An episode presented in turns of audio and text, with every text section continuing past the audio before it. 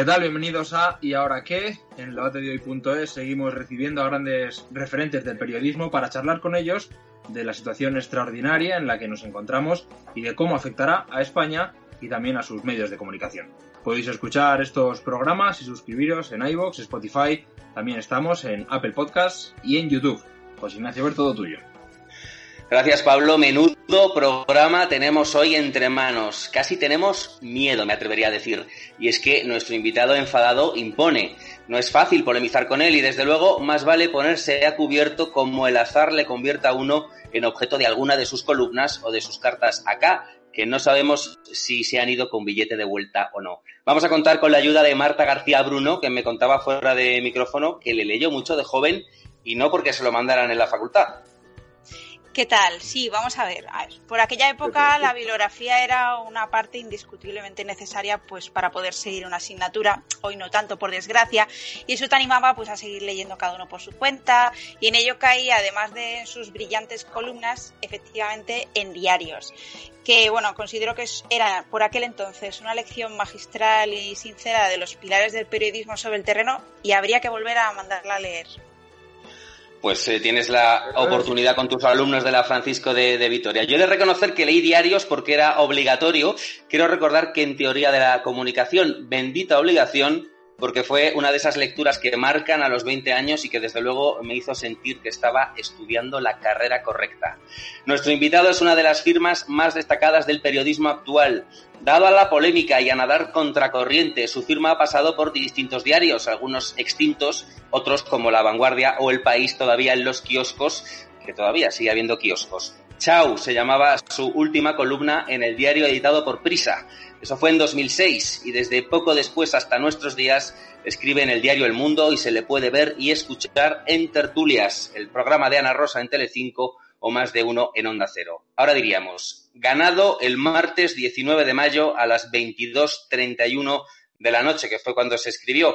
Las demás coordenadas con las que él firma sus artículos me las salto porque no las sé traducir a mi realidad. Arcadia Espada, bienvenido. ¿Qué tal? Buenas tardes. ¿Cómo estáis?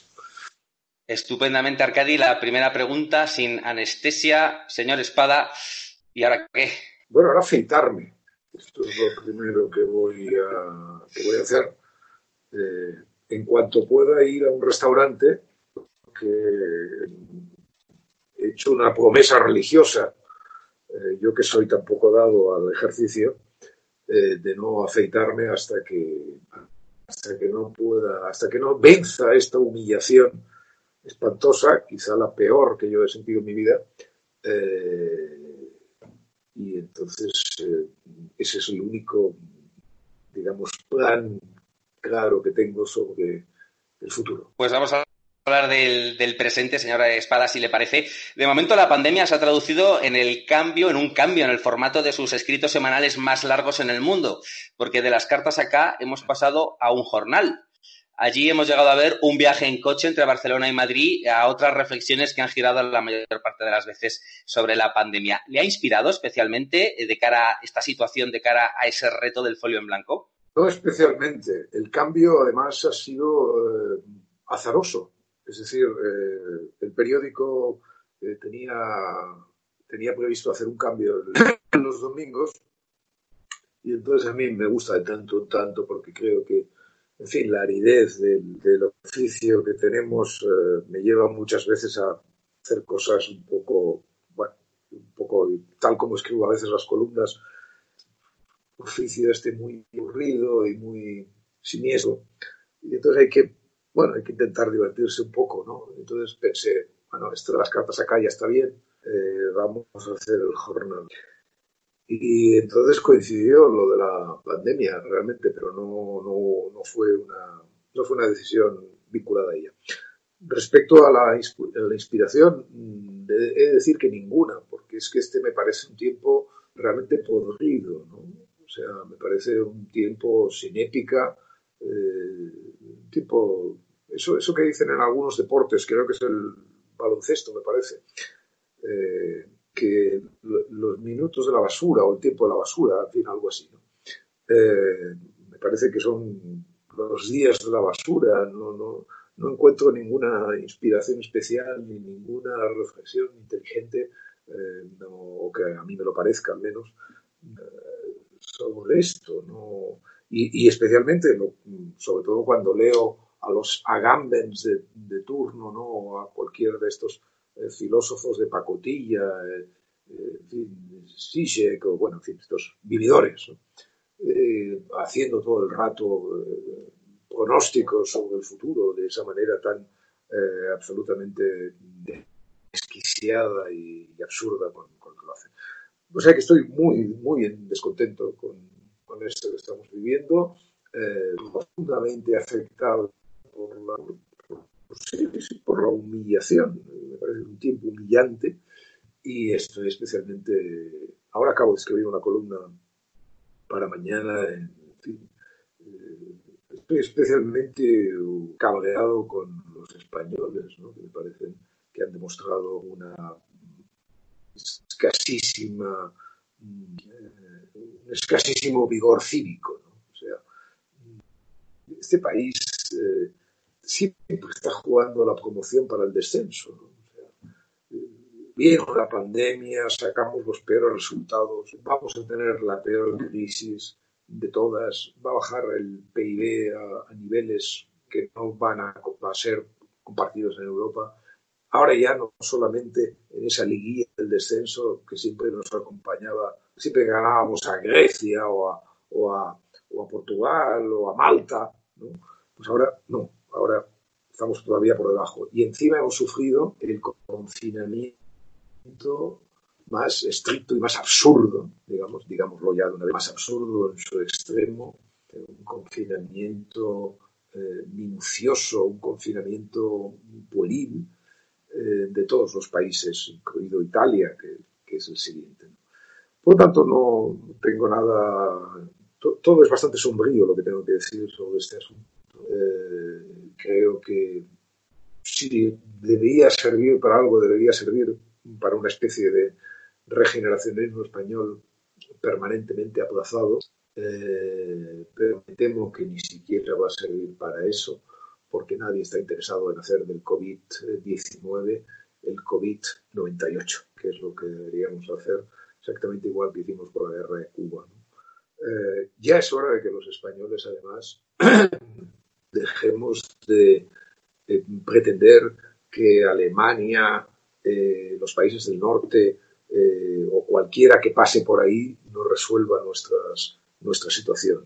Es decir, no, no, entiendo esa, esa, permanente necesidad de que, eh, de que los españoles vivamos en una especie de subsidio, de subsidio económico, de subsidio moral. Me fastidia profundamente. Encantada de saludarle, señor Espada. Eh, quería centrarme en los medios de comunicación ¿no? y estamos viendo una tendencia en este contexto de crisis sanitaria y económica y es que pues, son cada vez más los medios que se están lanzando a servicios de suscripción de pago. Y la reflexión que lanzo aquí es si este modelo puede reforzar la independencia de los medios, como defienden, o quizás se puede ver reducido a una audiencia pequeña, quizás demasiado especializada. Y ligado a esta cuestión, también quería preguntarle si crees es la pregunta ¿no? Eh, de, los últimos años, si es el fin definitivo del papel. Bueno, para empezar, yo creo que los periódicos eh, se han de pagar, como cualquier otra cosa eh, que valga. Estoy, por ejemplo, completamente en contra de esto que han hecho algunos diarios de, a propósito de la epidemia, poner abiertas sus webs, ¿no? como si regalaran algo. parece que eh, durante, eh, eh, cuando, no sé, cuando se declaró la, la, Primera Guerra Mundial, la Segunda, cuando el hombre llegó a la Luna, cuando, en fin, hubo efemérides de esta naturaleza, los periódicos se seguían yendo a comprar al kiosco y nadie los regalaba, ¿no? como es natural.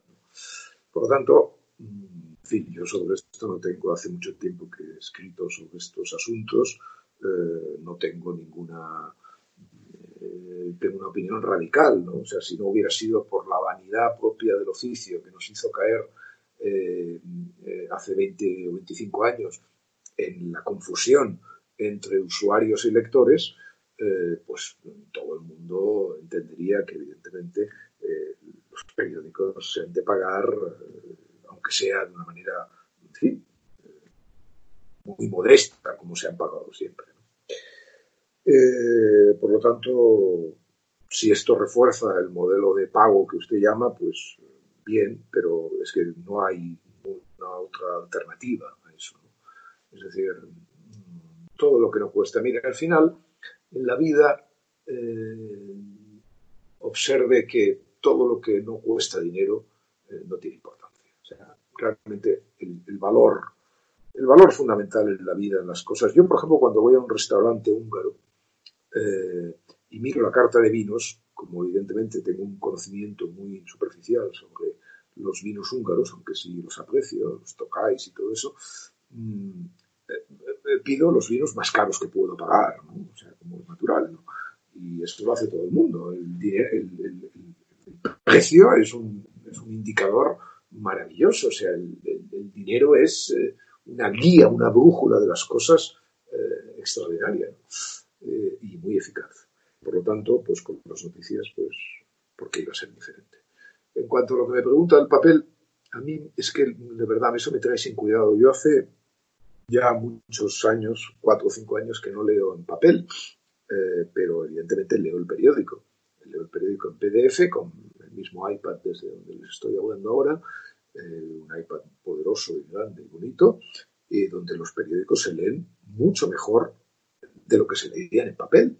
Lo que pasa es que otra cosa es que la gente esté interesada por los periódicos. Yo, por ejemplo, uno de mis ejercicios intelectuales favoritos es el de saber, cuando hablo con una persona un par de horas, eh, si leo o no lee periódicos. Yo me, me, precio, claro, es muy fácil porque como no los lee nadie, ¿no? Pues entonces siempre acierto. Pero digamos que a veces detecto la persona que efectivamente eh, sigue leyendo el periódico.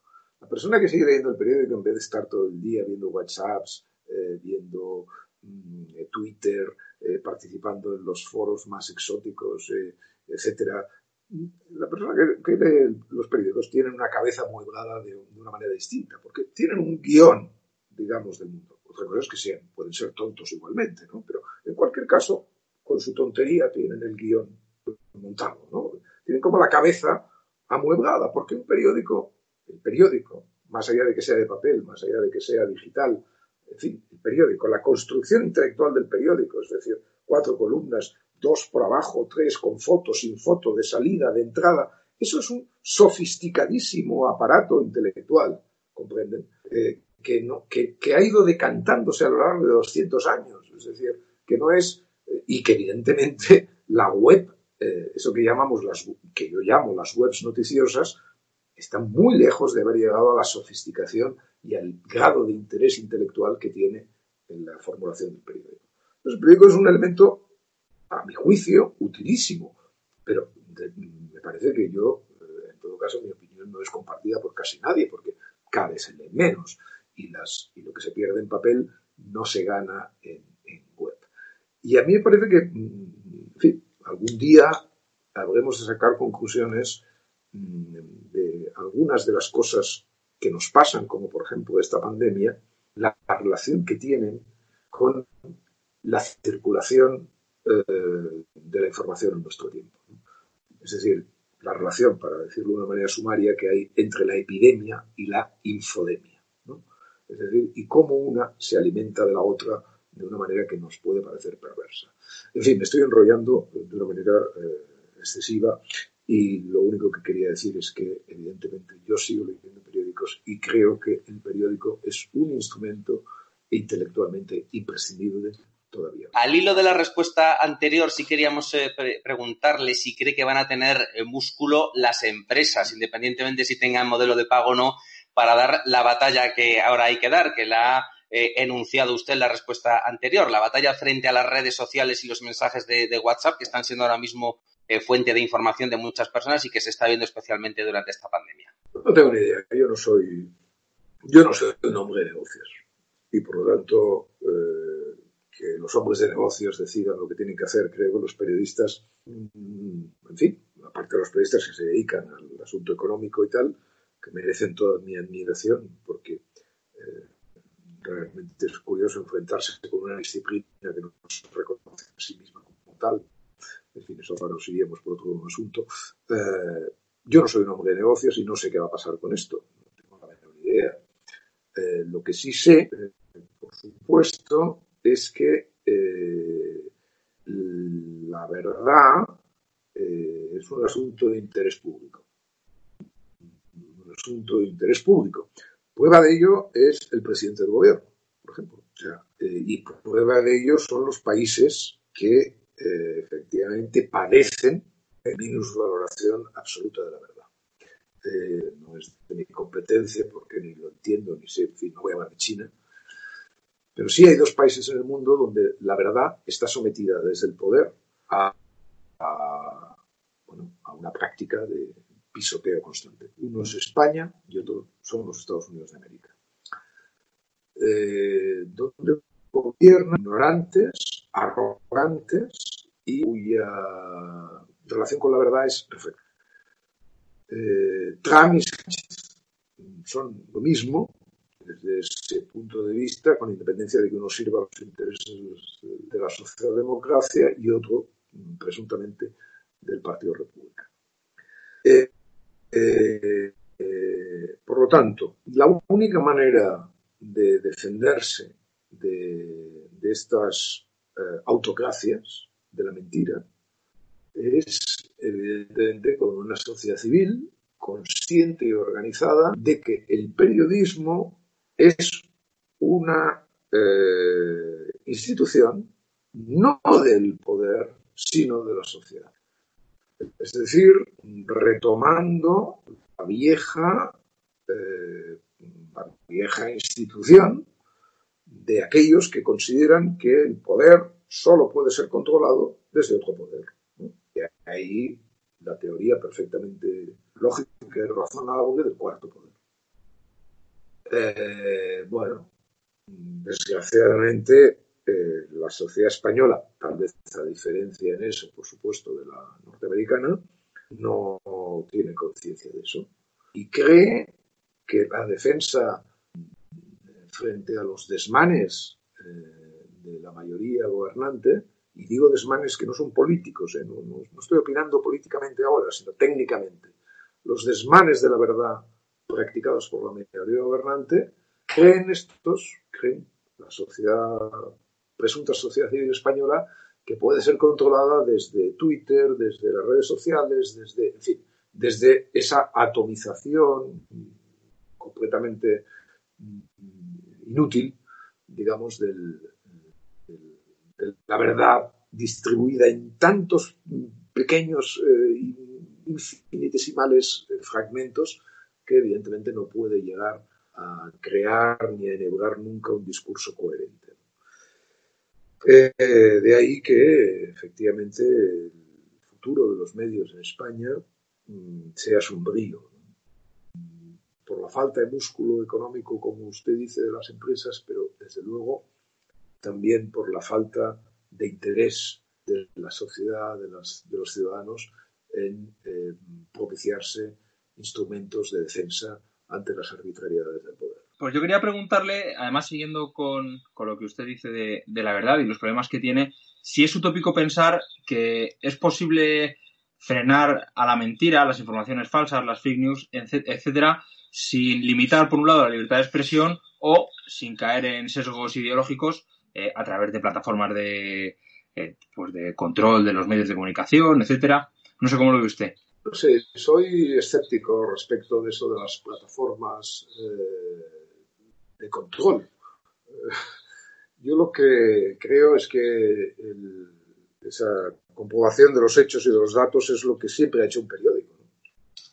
Y, por supuesto, el periódico no tiene que ir eh, detrás de las deyecciones que a cada momento vaya eh, soltando un político u otro determinado, para saber si son verdad o son mentira. No, el periódico lo que tiene es que, primero, silenciar las deyecciones, las falsedades, no tomarlas ni siquiera en consideración, es decir, no darles ese marchamo de crédito que supone el pasar de un WhatsApp o de un Twitter a la página noble de un periódico y luego puedo poner cada día sobre el guion del mundo que se escribe una propuesta concreta. Y eso es lo que yo, creo que ese es el mejor, eh, el mejor camino. O sea, a mí me parece, en fin, comprendo y me parece, porque evidentemente en América se ha llegado a una situación extrema en ese sentido, que el Washington Post haya dedicado pues un fact-checker eh, específico a seguir a Trump y a seguir la cantidad de mentiras y numerarlas y contarlas que dice cada día. Bueno, bien, vale, es un ejercicio, mm, en fin, que no voy a criticar, que me parece bien, pero en cualquier caso no es el ejercicio esencial. El ejercicio esencial es que el Washington Post, como lo hace normalmente, presente pues, cada día una agenda, un guion, no, una agenda, que esa es una palabra eh, que también eh, está demasiado gastada, presente un guion del mundo. Y ese guion del mundo esté descrito por los principios de la independencia intelectual, de la honradez ante los hechos, etcétera, etcétera. Es decir, de valores que son mm, perfectamente convencionales, pero que son los que alimentan eh, las sociedades democráticas. Y luego las persecuciones de la mentira y de las deyecciones de los políticos, pues ¿qué quiere que le diga? Eh, pueden ser a veces ejercicios recreativos, eh, el día que hablamos, no sé cuándo van a emitir ustedes la entrevista, pero el día que hablamos, el presidente del gobierno ha dicho en sede parlamentaria que él ha evitado 270.000 muertes, porque hubieran muerto 300.000 y han muerto 30.000. Bueno, ¿qué se puede hacer con la información? Si yo acabo de meterla en la columna que acabo de escribir, pero mm, en realidad con esa información lo único que se puede hacer es ignorarla. Lo único que se puede hacer es arrastrar al que lo ha dicho por el, por el fango del olvido. Porque ¿a qué vas a discutir una afirmación de ese calado pueril y ridículo? O sea, de esa, completamente eh, ruin desde el punto de vista de la moralidad, pero sobre todo técnicamente incontestable, porque eso sería como, como discutir al que hace un horóscopo sobre la suerte que van a tener los nacidos bajo el signo de Aries. Es una desgracia, efectivamente, que lo diga el presidente del gobierno y que lo diga en sede parlamentaria. Todo esto es muy desgraciado y es, lo que hace que este país sea un país muy desgraciado. Pero bueno, ¿qué debería hacer el periodismo? Ponerse a decirle ahora al señor Sánchez, pero usted dónde saca esos cálculos, hombre, pero usted no sea, no sea ignorante y no sea ruin y no sea... ¿Para, qué? ¿Para qué? Lo que tiene que hacer es olvidarse, eh, eh, desplazar de su, de su ámbito estas eh, sandeces Y, no proponerlas ni siquiera como tema de conversación. Sigo extendiéndome.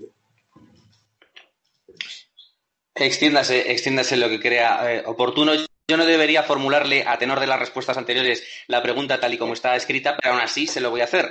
Le voy a formular la pregunta de esta manera. Estamos viendo muchas, quizá ahora no tanto, pero a lo largo de esta pandemia hemos visto muchas ruedas de prensa al día pero ¿está equivaliendo esto, ver tantas ruedas de prensa, a que haya mayor transparencia en la comunicación de esta crisis? ¿Está jugando algún papel la transparencia? Creo que ya me puedo imaginar más o menos por dónde van a ir los tiros de la respuesta.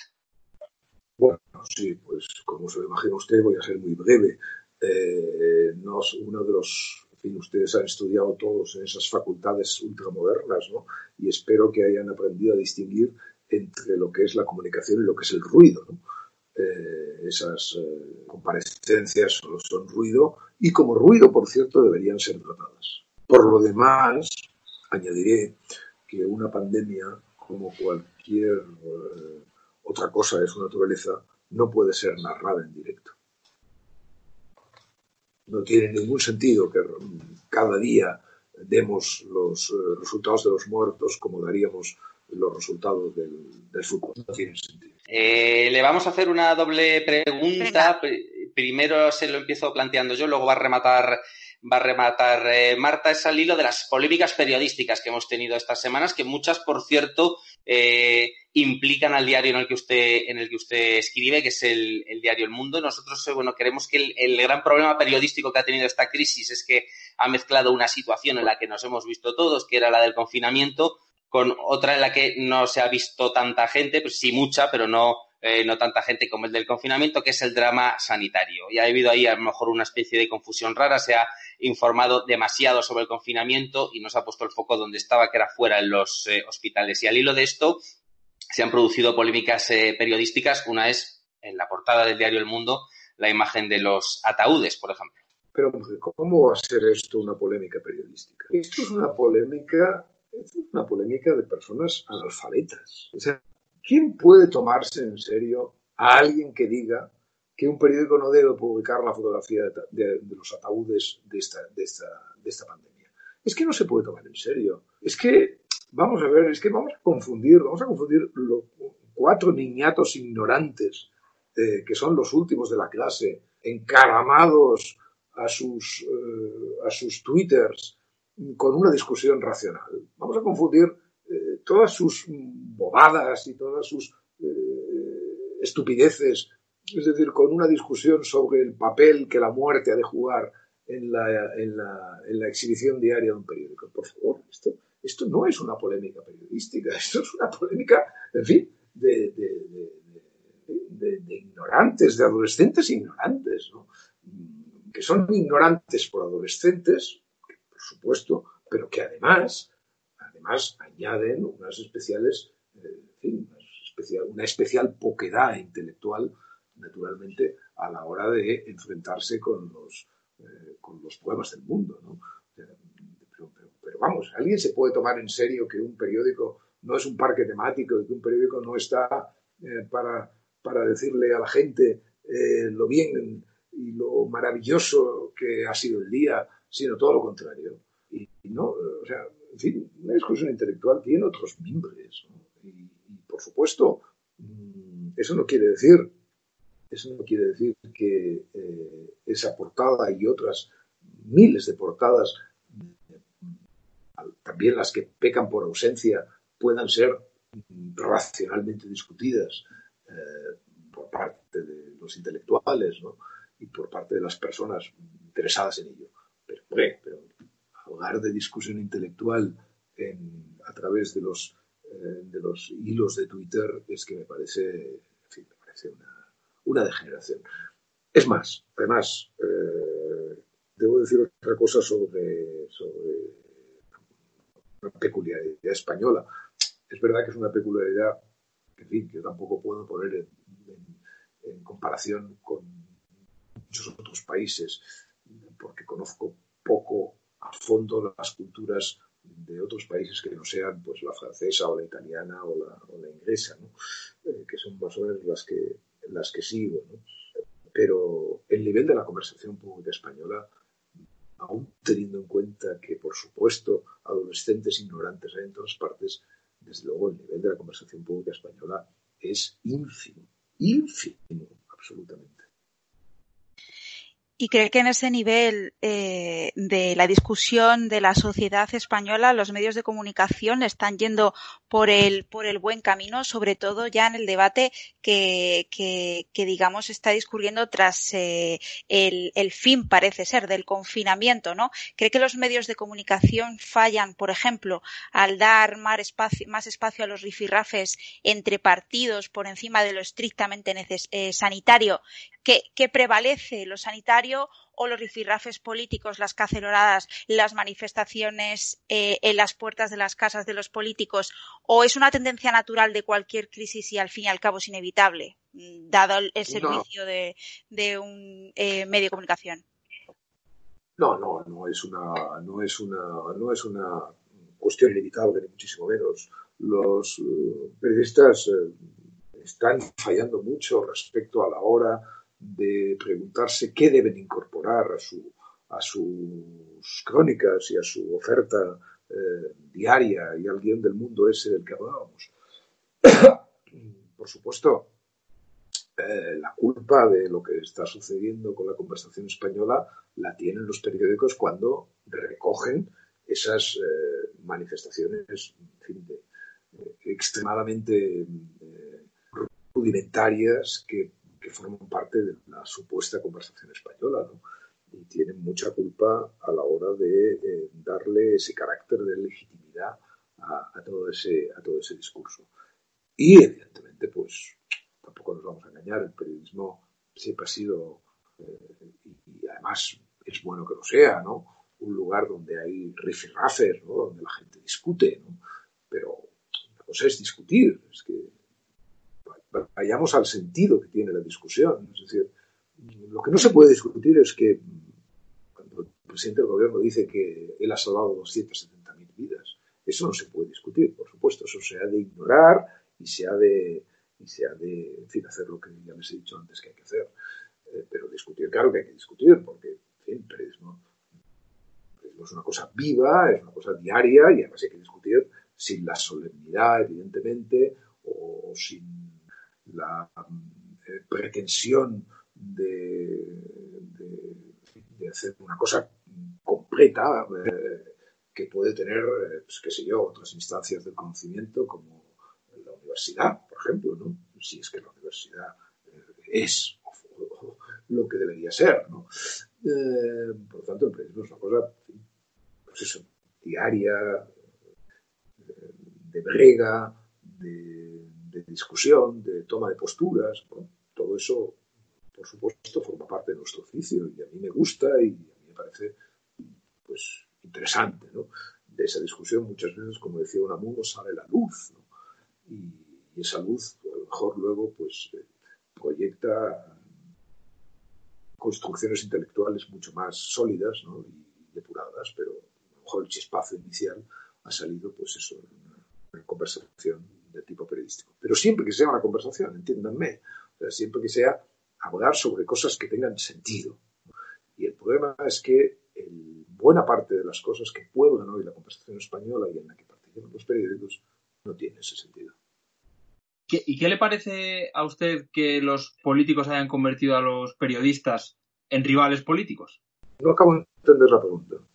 Pues me refiero, por ejemplo, a que eh, empiece a ser habitual que ante en determinados programas o en, tertulias, etcétera, sea habitual que una conversación o una entrevista entre un político y un periodista eh, luego derive en que el político haga con eso política. Eh, pues, hombre, a mí se la mente eh, discusiones pues, de usted con Rufián, etcétera. No sé qué le parece que el periodista haya entrado tan de lleno en el debate político en algunos casos. Bueno, respecto a mi conversación con Rufián, la verdad es que discusión no hubo. Eh, no hubo, entre otras cosas, porque yo no la hubiera permitido tampoco, porque yo solamente discuto en los medios cuando me pagan. Cuando, por ejemplo, si ustedes ahora empezaran a discutir conmigo, yo acabaría la conversación o les daría mi cuenta corriente, porque yo, para discutir, eh, no, me importa eh, discutir con cualquiera, pero discutir es un esfuerzo intelectual que evidentemente yo quiero que me paguen. ¿no? Entonces, otra cosa son las entrevistas. ¿no? Las entrevistas evidentemente suponen para el entrevistado pues una ocasión de exponer eh, su pensamiento, si está aquel día de humor y le gusta como o le gusta su interlocutor o le parece bien, pues lo acepta y, ya está. Pero discutir es otra cosa, discutir eh, el periodista tiene que cobrar por discutir, como es natural. ¿no? Eh, o por lo menos así lo veo yo, ¿no? Nunca discuto gratuitamente. Eh, pero, no, entonces, eh, si esa discusión se manifiesta en una tertulia, pues, en fin, no parece mal. si esa discusión se manifiesta en una entrevista convencional, pues sí, entonces sí me parece. Acaba de decir usted, señor Espada, la palabra tertulia. Precisamente de eso queríamos preguntarle ahora mismo. Queríamos preguntarle de dos cosas en una. Una es el periodismo de opinión escrito, como el que usted ejerce en el, en el mundo. ¿Cree que ahora, después de cómo ha cambiado el panorama con esta, con esta crisis, el periodismo de opinión se va a tener que preparar un poco mejor, salir del sota caballo rey del análisis político y que se va a notar mucho que opinador toca de oído y cuál realmente se prepara los temas sobre los que escribe, los que escribe o sobre los que participa en una tertulia de radio y televisión. También queríamos unir esta idea con el siempre controvertido concepto del, tertuliano. ¿Van a tener que prepararse más a partir de ahora? ¿El público les va a exigir más? me temo que el público no está en condiciones de exigir nada, pero bueno, vamos a ver. Eh, no, no, es que yo creo que esas cosas, esa pregunta no puede no puede ir eh, tal como usted la formula, porque el tertuliano no tiene nada que ver con el periodista eh, que escribe una columna. Y lo digo yo, que, mm, hombre, soy un tertuliano muy modesto porque solo participo ahora en una pequeña tertulia que tenemos en Onda Cero eh, una vez a la semana con Sina. pero, y, luego, claro, me dedico a escribir básicamente columnas en mi periódico. Eh, son cosas completamente diferentes. Una tertulia, una tertulia es una, una tertulia. No hay que eh, exigirle a una tertulia eh, más allá de lo que la propia palabra y la noción de la palabra nos convoca. ¿no? la tertulia, pues se puede decir, se puede exagerar, se puede se pueden hacer afirmaciones dudosamente probadas, eh, porque al fin y al cabo eso es una conversación. Hombre, tertuliano no tiene por qué renunciar a la inteligencia, pero vamos a ver, eh, tampoco eh, yo creo que nadie puede tomarse como artículo de fe lo que se diga en una conversación que a veces es una conversación pues entre, amigos o entre personas o entre enemigos, ¿no? Simplemente, que, es, una forma más del entretenimiento, por así decirlo, un poco más refinada que los que los sálvames, pero poco más, ¿no? Y por lo tanto, no, no me parece que, nos tengamos que poner estupendos pidiéndoles a, a, a los tertulianos que no dialoguen, sino llevan debajo del brazo eh, unos gruesos volúmenes o unos lapiceros digitales que prueben cada una de sus preposiciones. Escribir es otra cosa. Escribir, eh, en fin, yo, cuando yo escribo todos los días eh, pequeñas anotaciones en el blog o columnas cuando me toca, y yo le puedo asegurar que para mí eso ocupa todo el día. Yo me levanto por la mañana a una hora modesta eh, y me voy a dormir eh, hacia la medianoche. Ahora, ahora que no tengo restaurantes, incluso me voy antes. Eh, y me paso todo el día rumiando, pues rumiando sobre la vida, francamente, sobre los hechos, como decía Juan de Mairena, sobre los eventos consuetudinarios que, que acontecen en la Rúa, eh, leyendo libros, eh, periódicos, pero dándole, dándole vueltas a las cosas, a mi propia vida, por supuesto también. Eh, todo eso es un trabajo intelectual mm, que, en fin, que yo no sé, no sé si, que creo que está muy mal pagado, además, debo decirles. ¿no? Eh, pero que es un trabajo intelectual que yo me tomo en serio. O sea, que, me tomo con una gran. En fin, sobre, todo me lo tomo en serio porque es lo que me da de comer. ¿no? Eh, y que desde luego, si tuviera de qué comer, les aseguro que no haría. Eh, escribir es un asunto complicado ¿no? y, y, requiere, o a mí, a mí por lo menos me requiere un enorme tampoco exageremos, un cierto esfuerzo, eh,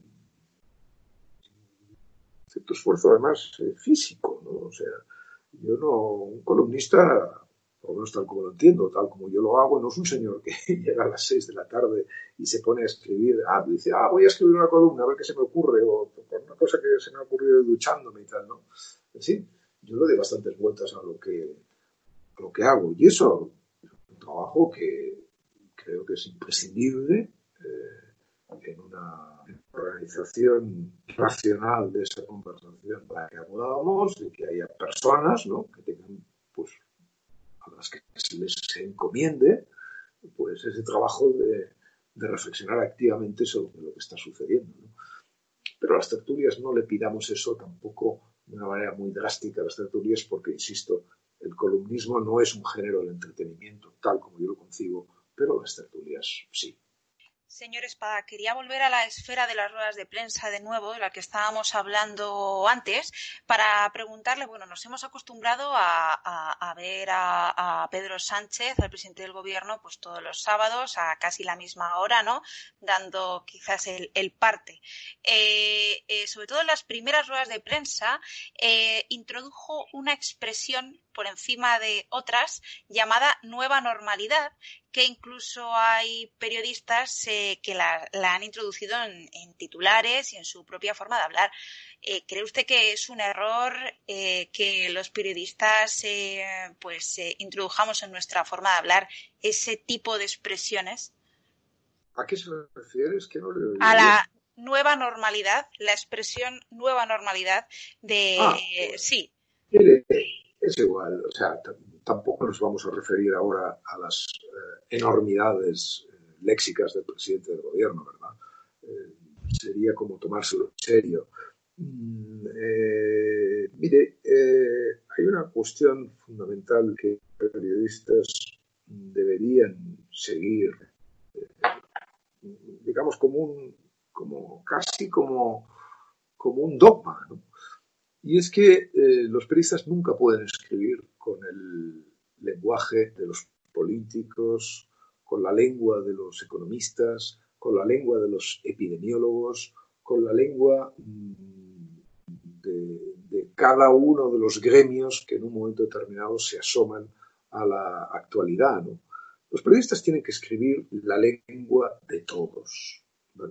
Esa es su misión. Y su misión es traer esa lengua, o sea, eh, traducir, perdón, quería decir, eh, traducir la lengua de los gremios, los eslóganes que fabrican los políticos, los tecnicismos que fabrican los economistas, etcétera, a lo que es el acervo común de lengua. Porque en esa traducción, primero, se pierde, eh, se, desecha, por así decirlo, la propaganda, como en el caso de la nueva normalidad al que usted se refería, y se desecha también la oscuridad intelectual en la que a veces se refugian los especialistas mm, cuando no están muy seguros de las hipótesis que mantienen. Todos sabemos hasta qué punto eh, oscurecer una, una, hipótesis, una tesis concreta, es una forma de protección. Entonces, eh, ese, por ejemplo, ahí empiezan bastantes de los poemas que, tiene el periodismo, o que ha tenido el periodismo siempre. ¿no? Creo que, eso sea una cuestión. Ahora todo ha crecido porque todo crece, porque todo es siempre mucho más grande de lo que era en el pasado, pero no creo que, la naturaleza de las cosas haya eh, cambiado demasiado. Y por lo tanto, siempre ha sido un problema para el periodismo en traducir eso a una lengua común. Pero eso es una obligación. Las palabras que los periodistas debemos utilizar deben ser las palabras de todos, es decir, no las palabras de ningún colectivo eh, específico. Y así, insisto, evitamos la propaganda y la oscuridad. Pues señor Espada, le vamos ya liberando de este pequeño secuestro que le hemos hecho. Hemos querido evitar que esto sea una crónica del confinamiento, pero sí nos gustaría terminar preguntándole a usted cómo lo ha llevado. Es verdad que ha dicho, lo ha publicado, que a grandes rasgos eh, no difería gran cosa, quitando los restaurantes de lo que era su vida cotidiana anterior. Sí queríamos preguntarle, aparte de qué tal ha llevado estos días de confinamiento, si cree que se puede hacer periodismo confinado durante, durante mucho tiempo. Sin periodismo sin pisar la calle o no pisándola eh, en condiciones normales. Por supuesto, si todo el mundo está confinado, pues el periodismo también, ¿no? Eh, y por lo tanto, eso sería de alguna manera una respuesta simple, incluso tan simple que podría ser hasta simplona.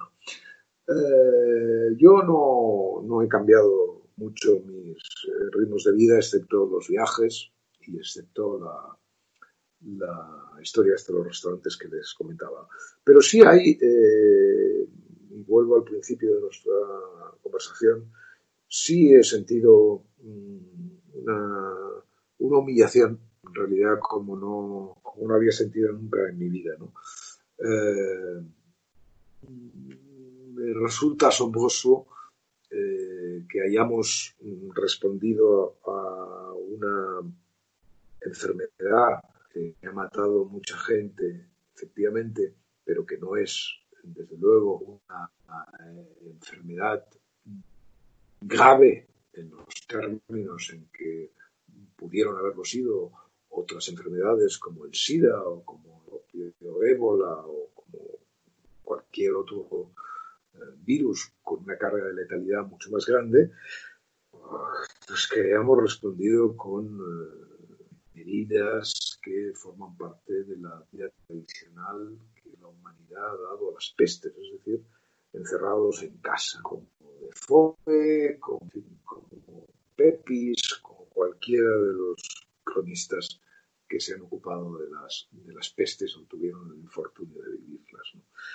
Yo soy, como seguramente ustedes conocen, porque han leído algunos de mis libros, según me cuentan, eh, un gran partidario, por así decirlo, si es que la palabra partidario tiene sentido aquí, pero sí, un gran admirador de la, de la empresa científica y de la eh, casi hasta extremos eh, fanáticos. Me parece que la ciencia, el método científico es lo único en que un hombre eh, puede depositar su esperanza, si es que necesita esperanza.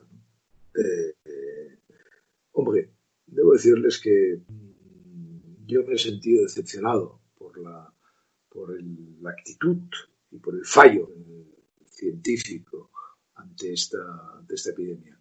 Mm, que no me vengan ahora a recordar estos eh, cientifistas de poca monta que la, que la ciencia es ensayo-error y todas estas eh, banalidades que conocemos perfectamente.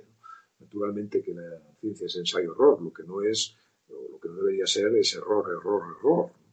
Eh, por lo tanto, mm, yo creo que los científicos dedicados específicamente a la prevención, al avistamiento, a la curación y de las pandemias, deberían en estos momentos estar haciendo una autocrítica profunda, porque eh, lógicamente no han estado a la altura de, eh, lo que se esperaba de ellos, o de lo, por lo menos eh, personas como yo, que insisto, confiamos y defendemos y tenemos un gran aprecio por la ciencia, por el método científico, por que defendemos eh, nuestras columnas siempre la escasez de los presupuestos que se dedican a ellas.